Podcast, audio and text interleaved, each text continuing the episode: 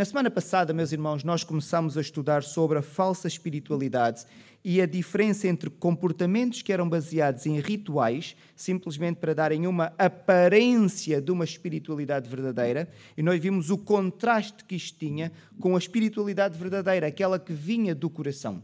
E o Senhor Jesus Cristo, os irmãos lembram-se, foi convidado e foi à casa de um fariseu e, em vez de lavar as mãos da forma cerimonial como era feito, o Senhor Jesus Cristo simplesmente entrou na casa e sentou-se à mesa. E o fariseu sentiu-se escandalizado porque aquele mestre que atraía grandes multidões não lavou as mãos. Já vimos que não se tratava de uma questão de higiene, era simplesmente um ato de lavar as mãos de forma cerimonial e eles acreditavam que, através daquela maneira de lavar as mãos, eles ficavam purificados. E o Senhor Jesus Cristo, sabendo aquilo que o fariseu tinha em mente, começa a falar e começa a acusá-los, dizendo: Vocês preocupam-se com esta espiritualidade exterior. Mas a espiritualidade verdadeira, aquela que vem de um coração puro, vocês não manifestam preocupação nenhuma e começa a repreendê-los. A determinada altura do discurso do Senhor Jesus Cristo, alguém reage. E é isso que nós vamos estudar nesta manhã. Há um grupo de pessoas que também estava ali e, ouvindo esta repreensão que o Senhor Jesus Cristo estava a fazer para os fariseus, este membro de um outro grupo reage e diz algumas coisas. E o Senhor Jesus Cristo, então, muda o foco e agora passa a falar para este grupo de pessoas. E nós vamos ver o texto, nós vamos ler no livro de Lucas, no capítulo 11. Lucas, no capítulo 11, e nós vamos ler duas partes. Alguns versículos que eu uh, omiti, mas que são importantes, mas não para aquilo que nós vamos comunicar hoje, porque toda a palavra do Senhor é importante. Então nós vamos, vamos ler Lucas no capítulo 11, dos versículos 45 ao 47 e depois do 52 até ao 54. E o texto diz o seguinte: Então respondendo um dos intérpretes da lei, disse a Jesus: Mestre, dizendo estas coisas, também nos ofendes a nós. Mas ele respondeu: Ai de vós também, intérpretes da lei, porque sobrecarregais os homens com fardos superiores às vossas forças, mas vós mesmos nem com um dedo os tocais. Ai de vós, porque edificais os túmulos dos profetas que vossos pais assassinaram. E depois no 52 diz: Ai de vós, intérpretes da lei, porque tomastes a chave da ciência. Contudo, vós mesmos não entrastes e impedistes os que estavam entrando. Saindo Jesus dali, passaram os escribas e fariseus a arguí-lo com veemência, procurando confundi-lo a respeito de muitos assuntos, com o intuito de tirar das suas próprias palavras motivos para o acusar. O contexto foi aquele que eu disse inicialmente. O Senhor Jesus estava em casa de um fariseu e o fariseu ficou escandalizado porque o Senhor Jesus Cristo não lavou as mãos de forma cerimonial. E o Senhor Jesus Cristo começou a falar sobre a falsa espiritualidade. E esta falsa espiritualidade era tal que eles preocupavam-se em lavar as mãos com grande detalhe, mas estas mesmas pessoas que achavam que eram puras e não tinham pecados porque lavavam as mãos, eram as pessoas que contrataram testemunhas falsas para acusar o Senhor Jesus Cristo. Os irmãos agora conseguem ver a índole do coração daqueles homens. Foram estas mesmas pessoas que conspiraram para matar um ser humano, o Senhor Jesus Cristo. Elas tinham um coração podre. E eles achavam que eram puros porquê? Porque lavavam as mãos antes de comer e porque não trabalhavam ao sábado. Estavam mais preocupados com aparência de espiritualidade do que com a verdadeira espiritualidade e achavam-se pessoas sem pecado. E o Senhor Jesus Cristo começa a repreender e diz: O importante está no vosso coração. Então, este grupo de pessoas, estamos a falar agora de um grupo diferente, que eram os intérpretes de, da lei, os fariseus eram membros de um partido político. Os intérpretes da lei eram pessoas que tinham uma profissão erudita, eram as pessoas que liam e interpretavam a lei. Então estamos a falar de grupos diferentes. Naturalmente, alguns fariseus também eram intérpretes da lei, mas quando a Bíblia nos apresenta, faz uma distinção, é para nós percebermos que são grupos diferentes. Fariseus eram uma facção política Os intérpretes da lei eram as pessoas que tinham a responsabilidade de ler a lei, interpretá-la e ensinar o povo aquilo que eles tinham lido. Então, este intérprete da lei, ao ouvir a repreensão que o Senhor Jesus Cristo está a dar aos fariseus, ele diz, de uma forma que até eu acho um bocadinho engraçada, a maneira como está escrita na Bíblia. Ele diz assim: Mestre, dizendo estas coisas, também nos ofendes a nós. E ele sente-se tocado. Então, o Senhor Jesus Cristo, que falava para os fariseus, agora vira-se e começa a falar para os intérpretes da lei e começa a acusá-los do erro que eles cometiam.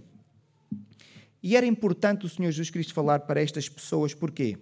Porque estas pessoas, a semelhança dos fariseus, eram muito admiradas pelo povo.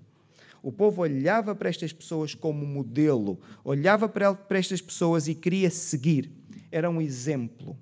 E estas pessoas tinham a responsabilidade de ler a lei, interpretá-la e ensinar não havia muita gente que sabia ler. Os irmãos estão a ver o poder na mão destas pessoas. Mas mesmo que houvesse, não havia muitos exemplares da lei. Não havia imprensa naquele tempo. A imprensa só surgiu 1500 anos depois. Então, ter uma cópia da lei era muito difícil porque era muito cara. Então, quase ninguém tinha. O que significa que todas as pessoas, de uma maneira geral, só tinham acesso à lei e à sua interpretação através destes homens. Os irmãos estão a ver a importância que estas pessoas tinham na sociedade, era uma importância muito, muito, muito grande. Então o Senhor Jesus Cristo agora vira-se e vai falar para estes homens, e nós, nesta manhã, queremos destacar três aspectos. O primeiro aspecto que nós vamos destacar é o peso do mau ensino. E nós encontramos isto logo nos primeiros versículos, que diz assim: porque sobrecarregais os homens com fardos superiores às vossas forças. O que é que isto significa, meus irmãos? Significava que eles liam a lei, interpretavam a lei e começavam a ensinar. Só que a interpretação que eles faziam da lei era deturpada porque eles não interpretavam a lei no seu verdadeiro espírito. Eles procuravam transformar a lei num conjunto de rituais, num conjunto de cerimónias que era quase impossível alguém conseguir praticar. Eu tenho aqui um exemplo para os irmãos tentarem perceber e vermos o ridículo que era. Eles diziam que num sábado não se podia transportar um peso, a partir de determinada quantidade, com a mão direita, com a mão esquerda, ao colo ou ao ombro. Então imaginem o irmão que estivesse no sábado e tinha necessidade de fazer o transporte na sua própria casa de um objeto que era relativamente pesado de um lugar para o outro. Ele dizia: não pode. Porquê? Nem ninguém percebia o certo. Porquê? Quando o Senhor Deus diz que é para descansar ao sábado, a ideia não é ficar deitado o dia todo. A ideia é não, não trabalhar para ganhar dinheiro. A ideia é, depende do Senhor neste dia, desfruta e a desfrutar podia ser uma brincadeira, podia ser jogar a malha, por exemplo, e a malha pesada, mas não significa que a pessoa estivesse a trabalhar, a pessoa estava de facto a desfrutar, estava em descanso e podia ser uma brincadeira com um objeto como uma malha. Era lícito se interpretassem dentro do espírito da lei, mas eles não, não interpretavam no espírito, então criavam uma série de rituais. Então não se podia transportar. Mas, na interpretação que eles faziam e em todos os rituais e descrições que eles faziam da lei, eles diziam assim: mas pode ser transportado um peso. Se for nas costas da mão, ou com o pé, ou na boca, ou no cotovelo, ou na orelha, ou preso aos cabelos, ou na carteira com a boca para baixo, ou entre a carteira e a camisa, ou na dobra da camisa, ou no sapato, ou na sandália. E as pessoas já ficam confundidas com tudo isso. Afinal, o que é que isto significa? Significa que ninguém conseguia perceber todos estes pormenores e essas exceções à lei, mas eles, como eram as pessoas que faziam esta interpretação da lei e faziam esta descrição destes pormenores, que era o que lhes permitia violar a lei que eles próprios faziam, eles viviam folgados. Porque se tivessem que transportar o objeto, diziam, mas eu não estou a transportar com a mão, estou a arrastar com o pé. E agora, como é que o povo ia decorar todos estes detalhes? Era impossível, ninguém decorava. Não havia livros, as pessoas não tinham papel e uma caneta para apontar. Então as pessoas viviam sufocadas. Eu queria transportar o meu objeto de um sítio para outro e não podia. E eles conseguiam fazer tudo e viviam de forma folgada. Por isso é que o Senhor Jesus Cristo diz: sobrecarregais os homens com fardos superiores às vossas forças. E eles viviam normal. Isto era um problema para as pessoas. Mas era tão grave a situação que o ensino deles dizia que violar a lei era grave. Mas violar a interpretação da lei, que era o que eles faziam, era muito mais grave. Então as pessoas viviam completamente sufocadas com a lei que eles ensinavam. A lei, em vez de ser prazerosa, era uma coisa de desgaste. Não tinha prazer nenhum. O sábado era o dia que as pessoas não gostavam. Quando o sábado devia ser o dia de festa. Por causa daquilo que estes homens faziam. Então, nós aqui podemos começar a perceber a importância que a pessoa que ensina tem. Cuidado com aquilo que nós ensinamos. Porquê? Porque pode ter implicações na vida das outras pessoas. Condiciona a vida das outras pessoas. E estes homens tinham esta responsabilidade e eles não a cumpriam da melhor maneira. E nós podemos ver o que é que significava isso. Tornavam a vida das pessoas pesada. O mau ensino só traz um fardo, não liberta ninguém. E isto aqui fica muito claro. O segundo ponto tem a ver com a falsa admiração. Falsa admiração os irmãos podem encontrar quando no versículo 47 diz assim: Ai de vós, porque edificais os túmulos dos profetas que vossos pais assassinaram. Se os irmãos lerem o Antigo Testamento, grande parte dos profetas que apareceram, eles acabaram por ter uma morte trágica. Porquê? Eles pregavam para que o povo se arrependesse, o povo estava nos seus maus caminhos, como não se queria arrepender, aquela voz era incómoda, a maneira mais fácil de nós tratarmos de uma voz incómoda é silenciá-la. E vamos matar. E assim fizeram a grande parte dos profetas. Os irmãos vejam o que é que a tradição diz sobre a morte do profeta Isaías, que foi colocado num tronco oco e foi cerrado ao meio. E era assim que faziam com os profetas, e assim ficavam silenciados. Estas pessoas que foram mortas desta maneira pelos pais destes intérpretes da lei, agora estes profetas tinham os túmulos muito embelezados pelos filhos das pessoas que mataram os profetas. E era o que estes homens faziam. E eles diziam que admiravam muitos profetas e os seus ensinamentos. E nós conseguimos ver, de certa forma, que isto é uma coisa que acontece hoje no nosso mundo. Em termos históricos, nós conseguimos perceber que sempre funcionou assim. Se os irmãos forem estudar a história e verem como é que morreu Cristóvão Colombo, e não vamos agora discutir se gostamos ou não gostamos, morreu na miséria. Hoje é considerado um grande homem. E é assim que nós gostamos de fazer. Em vida, não reconhecemos honra na pessoa.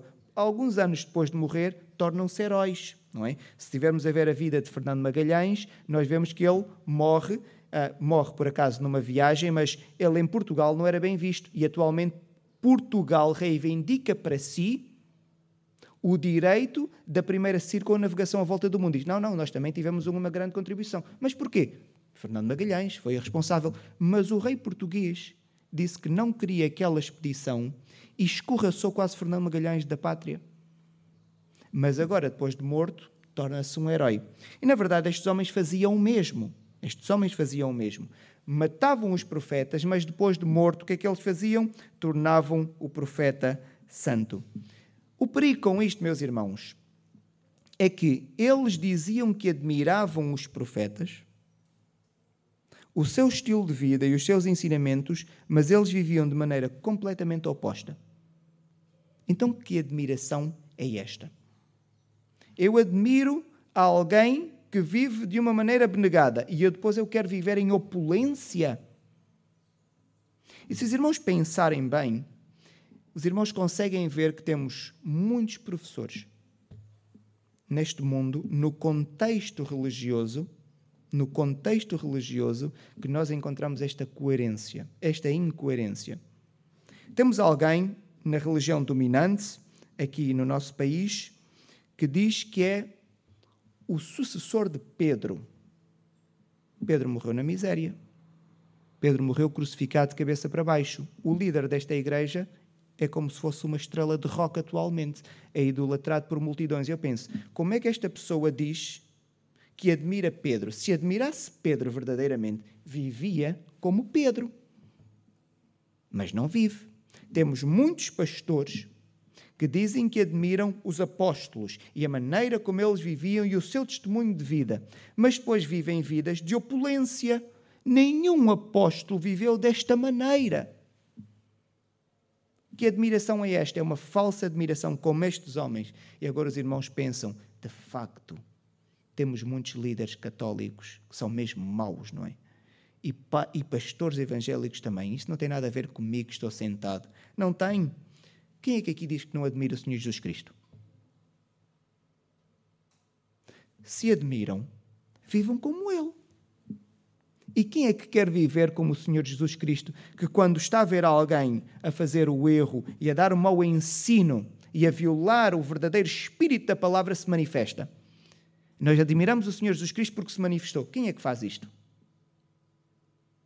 Nós, na verdade, em parte também somos iguais a estas pessoas. Se de facto admiramos o Senhor Jesus Cristo, se de facto admiramos os apóstolos, a melhor maneira de expressarmos a nossa admiração é viver como eles viveram, é fazer o mesmo que eles fizeram. Porque se eles são o exemplo, o exemplo é algo que eu olho e diz: eu quero fazer igual, eu quero seguir, eu quero reproduzir aquele comportamento, porque é um exemplo para mim é aquilo que me diz como é que eu devo fazer. É então que possamos refletir nas nossas, sobre as nossas vidas e sobre aquilo que nós dizemos relativamente ao Senhor Jesus Cristo. Quem é Ele para nós? É um exemplo? Muito bem. Vamos seguir o exemplo, vamos fazer da mesma maneira.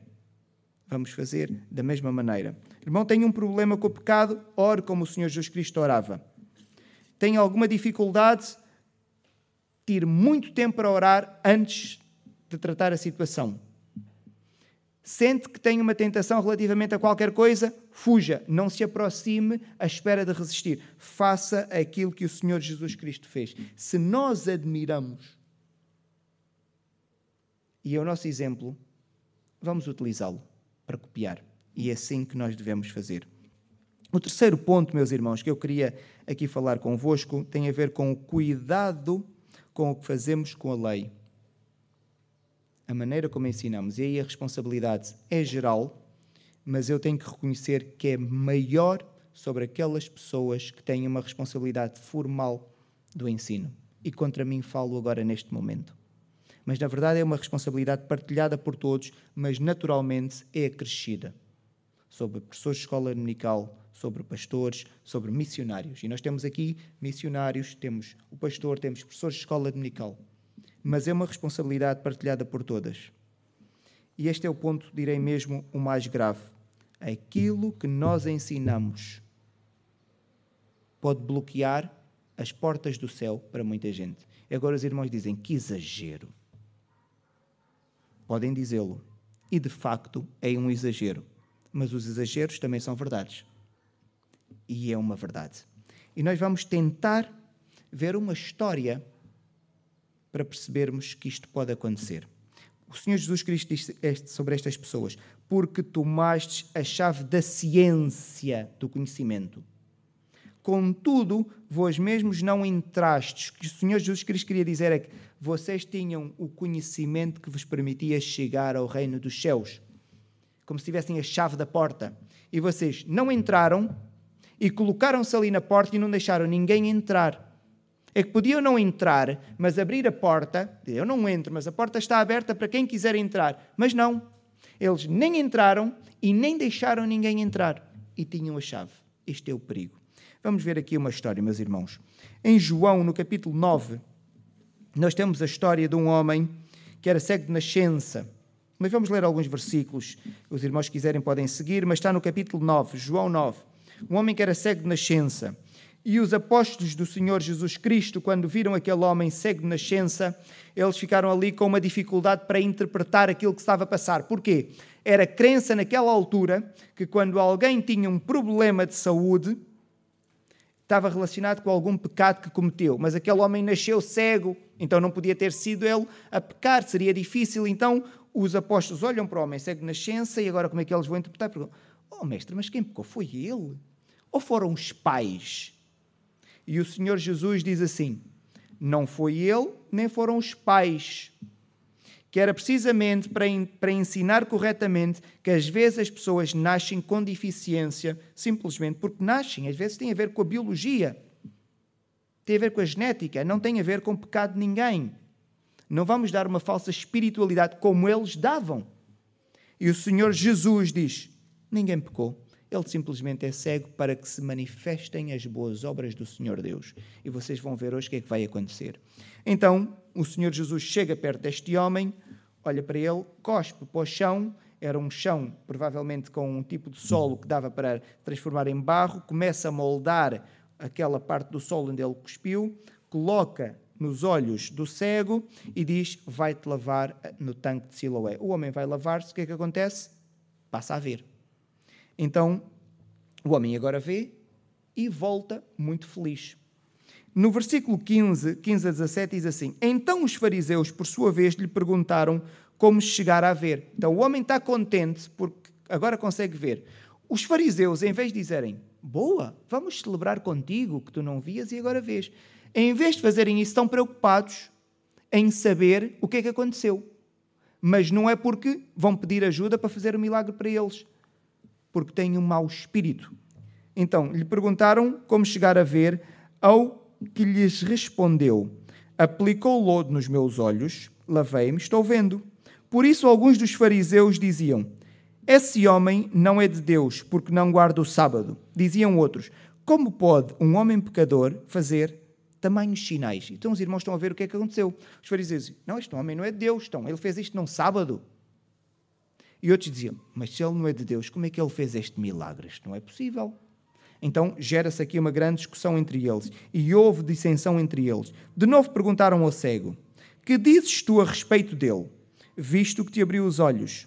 Que é profeta, respondeu ele. Então, nessa discussão, eles viram-se novamente para o cego que estava ali a assistir a discussão deles e diz assim: E tu o que é que dizes sobre este homem que te curou? E ele: Que é um profeta. Para fazer isso que ele fez, os fariseus não estavam satisfeitos achavam que foi uma simulação. Eles acharam que foi uma simulação. O homem, na verdade, não era cego e fez ali um truque para parecer que o Senhor Jesus Cristo tinha poder quando o curou. Então tiveram necessidade de quê? De chamá-lo uma segunda vez e depois ainda chamam os pais dele para confirmar se de facto ele era cego de nascença. Versículos 24 a 31 diz: Então chamaram pela segunda vez o homem que fora cego e lhe disseram: Dá glória a Deus, nós sabemos que esse homem é pecador. Ele retrucou: Se é pecador, não sei. Uma coisa sei: era cego e agora vejo. Estão a ver, o homem está preocupado com o quê? Diz, Isto aqui foi uma coisa extraordinária. Vocês dizem que é pecador. Isso eu não sei, não posso dizer. Eu não estou a ver o coração dele. A única coisa que eu sei que é factual é: eu era cego de nascença e agora vejo. Perguntaram-lhe, pois, que te fez ele? Como te abriu os olhos? Ele lhes respondeu: já vos disse. Então os irmãos estão a ver, estão sempre a fazer a mesma pergunta. E o, e o cego diz: Eu já vos disse, e vocês não atendestes. Porque quereis ouvir outra vez? Porventura quereis vós também tornar-vos seus discípulos? Então o injuriaram e lhe disseram: Discípulo dele és tu, mas nós somos discípulos de Moisés. Sabemos que Deus falou a Moisés, mas este nem sabemos de onde é. Respondeu-lhes o homem. Agora o homem dá-lhes uma resposta. Diz assim: Nisto é de estranhar que vós não saibais de onde ele é, e contudo me abriu os olhos. Estão a ver o raciocínio do homem? E era um cego. Não era alguém que lia, ele não tinha acesso a muita informação, nem ia à sinagoga sempre porque ele era um pedinte. E o homem diz assim: É de estranhar. Como é que ele não é de Deus e ele faz estas coisas? E o homem continua: Sabemos que Deus não atende a pecadores mas, pelo contrário, se alguém teme a Deus e pratica a sua vontade, é esta atende. O homem está a dizer, mas vocês dizem que o homem que me curou é pecador, mas nós sabemos que vocês ensinam-me que Deus não atende a pecadores, mas para fazer um milagre é porque Deus atendeu a este homem. Então como é que vocês dizem que ele é pecador? Não faz sentido. E volto a dizer, estamos a falar de um cego. E naquela altura cego, os cegos não tinham acesso à possibilidade de formação que têm hoje. Estamos a falar de uma pessoa ignorante. E chega a este raciocínio. Depois desta conversa, eles expulsam o homem da sinagoga. Eles expulsam, não estavam contentes porque na verdade eles queriam era poder acusar, e temos aqui uma parte muito bonita. O Senhor Jesus Cristo sabe que ele foi expulso e vai ter com ele. E perguntou-lhe: Crês tu no Filho do Homem? E agora está Jesus a falar com o cego. Ele respondeu e disse: Quem é, Senhor, para que eu creia nele? Quem é? E Jesus lhe disse: Já o tens visto, e eu que falo contigo. E Jesus diz: Sou eu. Ele diz: Se és tu, e tu curaste-me, e fizeste este milagre, então o homem, creio, Senhor, e o adorou. Então o homem chega à conclusão que Jesus era quem? E eu queria que agora os irmãos conseguissem acompanhar esta volta grande que eu dei com esta história. Este homem cego, eu queria que os irmãos pudessem responder de viva voz. A que conclusão chegou? Que Jesus era o Messias, era o Filho de Deus, era Deus. Um homem cego, um homem ignorante. Eu podia dizer mesmo numa linguagem vernácula, um homem estúpido, que pouca coisa sabia, um homem que vivia a pedir. O que ele sabia era daquilo que ouvia na rua as pessoas a falarem. Consegue estabelecer um raciocínio simples e conclui: Se foste tu o homem que me curou, e Deus só atende a quem não é pecador, se atendeu a ti e fizeste isto que nunca se ouviu que foi feito, então eu acredito que tu és o Messias. Agora imaginem aquelas pessoas que viam tudo isto acontecer qual era a conclusão óbvia que eles tinham que chegar sobre o Senhor Jesus Cristo? Era que o Senhor Jesus Cristo era quem? O Messias. Parecia-me óbvio. Esta história, meus irmãos, vem comprovar aquilo que eu estava a dizer no início do ponto. O mau ensino tolda os nossos entendimentos de uma maneira que nós não conseguimos avaliar. Estes homens interpretavam a lei. Eles viram que Jesus era o Messias. Eles liam a lei e as profecias sobre o Messias bateram todas certas na vida do Senhor Jesus Cristo. E eles tinham a responsabilidade de interpretar a lei. Eles conseguiam chegar à conclusão que Jesus era o Messias através da interpretação da lei. Um cego chegou a esta conclusão. Estes homens podiam ter feito isto. E o que é que eles fizeram? Interpretaram a lei de uma maneira tão diferente que as pessoas olharam para o Senhor Jesus Cristo, em vez de verem Deus, porque ele era Deus, viram um demónio. Os irmãos estão a ver a importância do bom ensino. O mau ensino fez com que as pessoas olhassem para Deus e vissem quem? um demónio. E os irmãos dizem: a Bíblia não diz estas palavras. Não, não diz.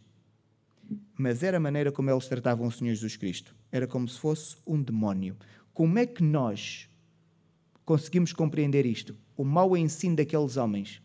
Era óbvio que Jesus era o Messias. O cego chegou a esta conclusão. E temos várias outras histórias que mostram claramente isto. Era fácil chegar a esta conclusão.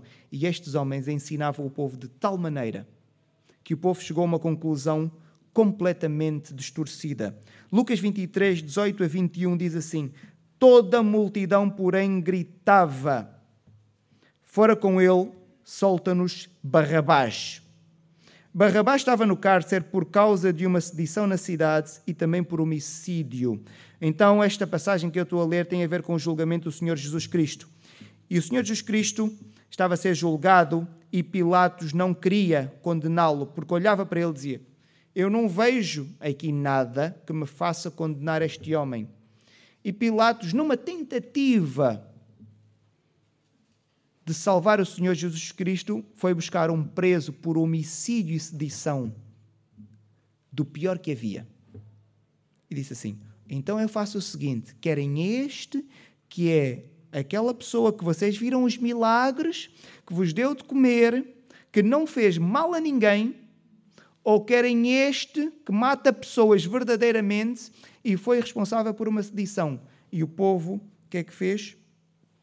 E eles gritavam: crucifica-o, crucifica-o. Olharam para o próprio Deus e disseram: É um demónio, mata-o. Mas por que que o povo fez isso? Porque o povo aprendeu com maus professores. E eu, quando vi isto, até dá vontade de chorar. As implicações que o mau ensino pode ter, a responsabilidade que quem ensina a Bíblia tem. Cuidado. E por isso é que o Senhor Jesus Cristo diz: Vocês nem entram no céu e nem deixam ninguém entrar. Estas pessoas todas, agora os irmãos dizem, então, mas estas pessoas todas, por que é que eles diziam para crucificar? Porque seguiram o ensinamento daqueles homens. Fica a pensar, como é que olha-se para Deus e diz-se que é um bandido? Porque o ensino foi mau. Estão a ver até onde é que pode ir o mau ensino da Bíblia, a responsabilidade que nós temos como cristãos. O cristão lê a Bíblia, aprende e tem que evangelizar. Qual é a mensagem que o irmão passa ao outro quando está a evangelizar? Cuidado com a mensagem que passa, porque pode determinar a vida e a morte espiritual da outra pessoa. Não ensine rituais, não ensine práticas, ensine a Bíblia no seu verdadeiro espírito. Ensine a Bíblia no seu verdadeiro espírito. Se assim o fizer, pode dar um contributo para a vida espiritual daquela pessoa. Se não o fizer, está a bloquear as portas do céu para aquela pessoa. E isto não se diz, o Senhor Jesus Cristo disse. E se aqueles homens faziam isso, nós também podemos fazer isso. Muito, muito cuidado. Meus irmãos, em resumo, devemos ensinar somente a Bíblia, só a Escritura. Nós só devemos ler e ensinar a Bíblia. Devemos ter o cuidado de resistirmos à tentação de não ensinar rituais, práticas, hábitos. Cada um tem os seus e, dentro da sua consciência, determina se o quer manter ou não. Isto é uma decisão individual. Agora, a doutrina é aquilo que nós devemos ensinar. Quem ensina deve primeiro viver aquilo que ensina. Eles idolatravam os apóstolos, mas não viviam de acordo com os. os idolatravam os profetas, desculpem, mas não viviam de acordo com a vida dos profetas. Tínhamos aqui uma contradição entre aquilo que eles diziam e aquilo que eles faziam. Está errado. Quem ensina deve primeiro viver. E eu faço-vos aqui uma confissão: há assuntos sobre os quais eu salto alguns textos bíblicos. Não sinto que deva ensinar, porque estou desqualificado. Embora eu também defenda que eu podia ensinar de forma desqualificada a dizer eu não faço, mas é mais difícil.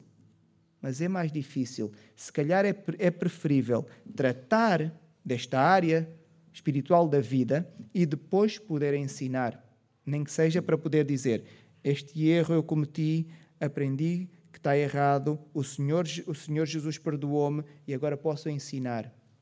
É mais fácil. Cuidado como ensinamos a Bíblia. E aqui a parte mais importante.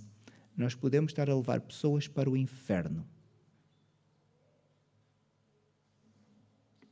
temos uma responsabilidade muito grande.